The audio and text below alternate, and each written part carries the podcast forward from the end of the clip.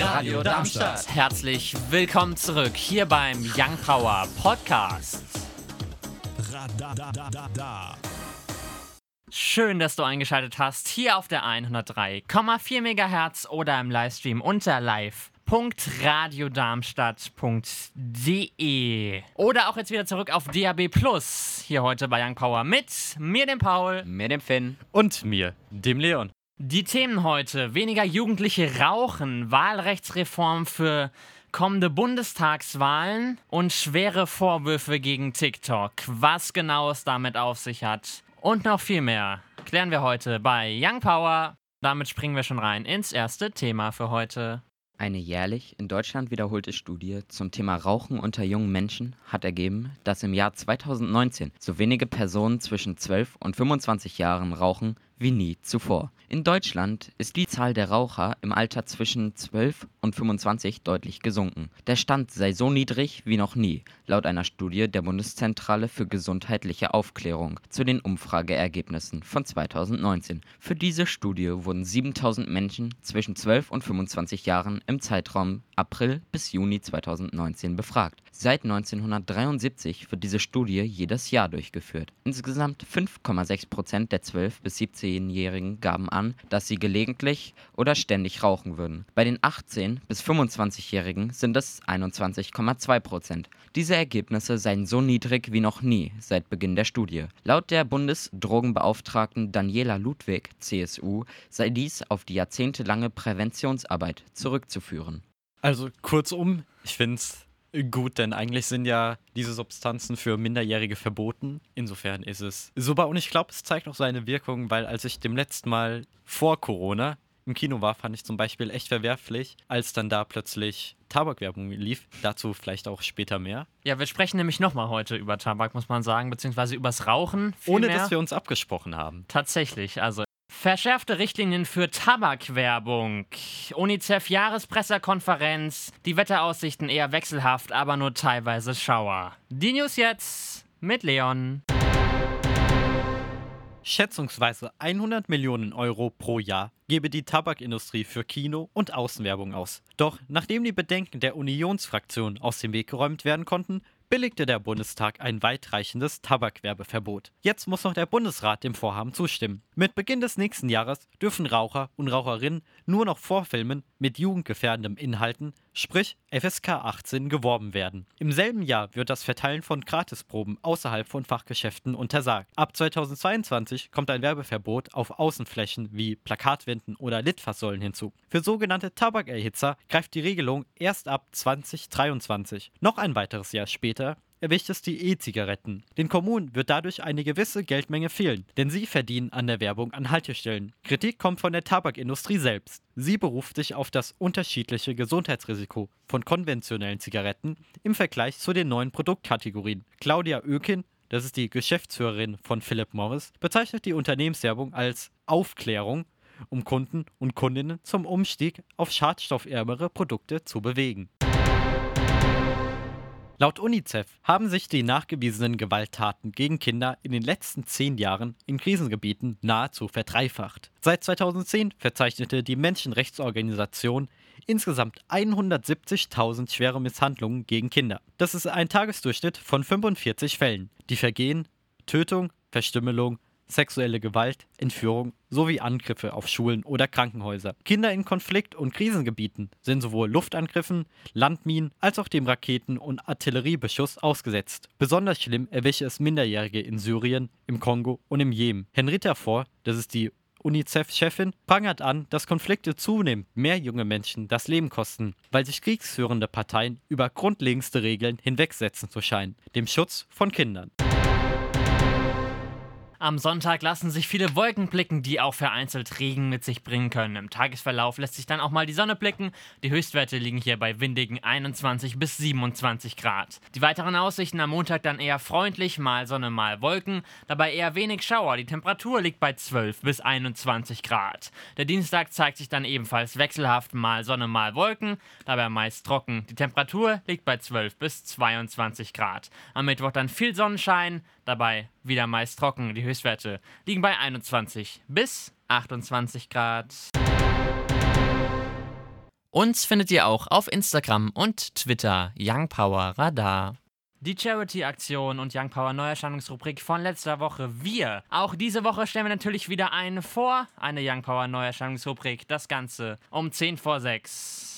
Sie wurde am 30. Dezember 1986 in Hereford, England, geboren. Ihre musikalische Karriere begann sie mit 15, als sie anfing, Gitarre zu lernen und ihre ersten eigenen Songs zu schreiben. Heute kennen wir Elena Jane Golding, wie sie eigentlich heißt, unter anderem von Burn. Er heißt bürgerlich eigentlich Ari Stepperens Lev und spielte schon in seiner Kindheit Klavier, Bratsche und Gitarre. Bekannt wurde er spätestens mit dem Song I Like Me Better. Die Young Power Neuerscheinungsrubrik geht an Ellie Golding und Love mit Slow Grenade. Und damit springen wir auch schon rein ins zweite Thema für heute. Die Zwischenablage.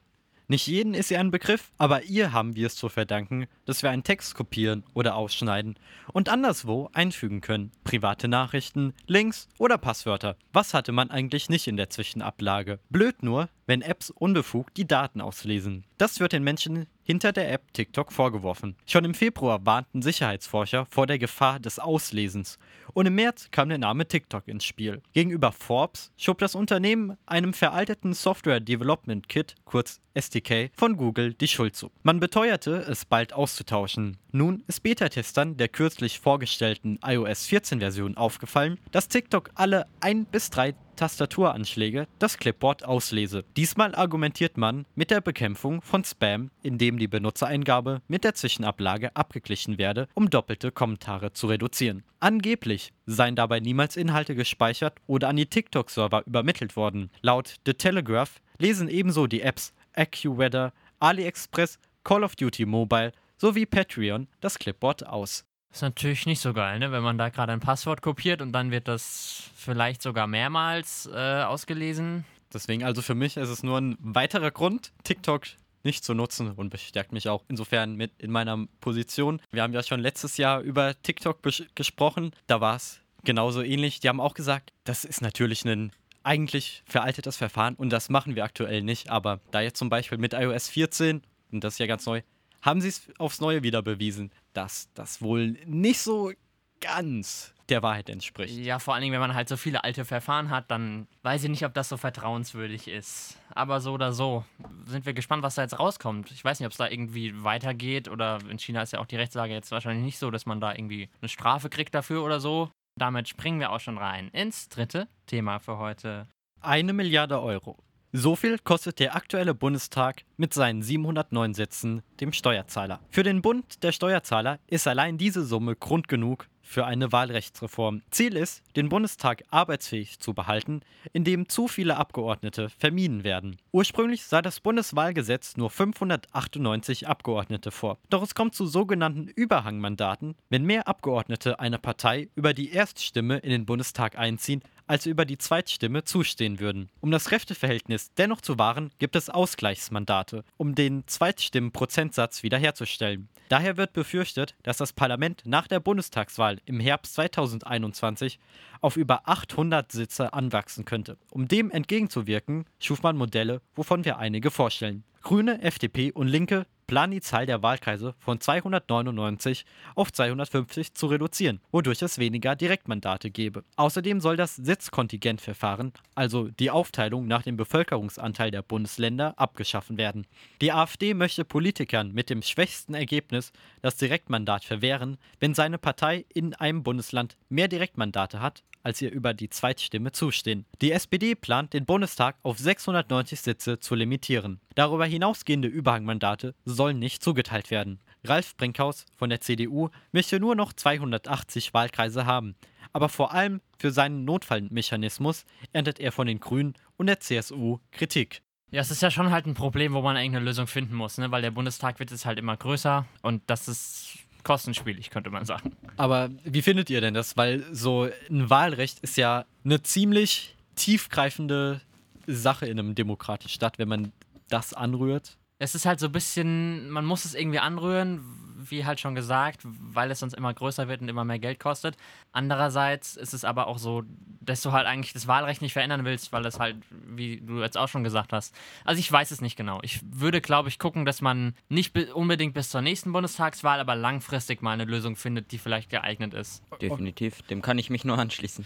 Ich finde es auch sehr kritisch, wenn man sagt, man wirft die Leute mit dem schwächsten Wahlergebnis einfach raus, weil genau das soll ja eigentlich so eine Wahl bewirken, dass jeder vertreten wird, wenn ja, du da genau. einfach die Min Minderheit einfach außen vor lässt. Also das fände ich zum Beispiel keine angebrachte Lösung. Aber wir gucken einfach mal, wie es weitergeht und was genau. da rauskommt. Insofern machen wir erstmal weiter. Darf ich vorstellen? Darmstadt. Ein kleiner Planet von zwei Kilometer Durchmesser, der geschätzte 220 Millionen Kilometer von der Erde entfernt ist. Seine Umlaufbahn verläuft zwischen Mars und Jupiter und für eine Sonnenumrundung benötigt er fünfeinhalb Jahre. Im Gegensatz zu unserer Stadt wird der Kleinplanet Darmstadt nicht verschluckt, wenn sich die Sonne in 4 Milliarden Jahren zu einem roten Riesenstern aufblähen sollte. Er werde in sicherer Entfernung seine Runden drehen. Als Kleinplanet gelten prinzipiell alle Himmelskörper, die keine Planeten oder Kometen sind. Seinen Entdecker ist der Egelsbacher Erwin Schwab, der beim GSI Helmholtz Zentrum in der Grundlagenforschung arbeitet. Mittlerweile sucht er für die ESA nach Kometen. Er fand den Planet mit Hilfe eines Teleskops in den USA, welches er von zu Hause aus fernsteuern konnte.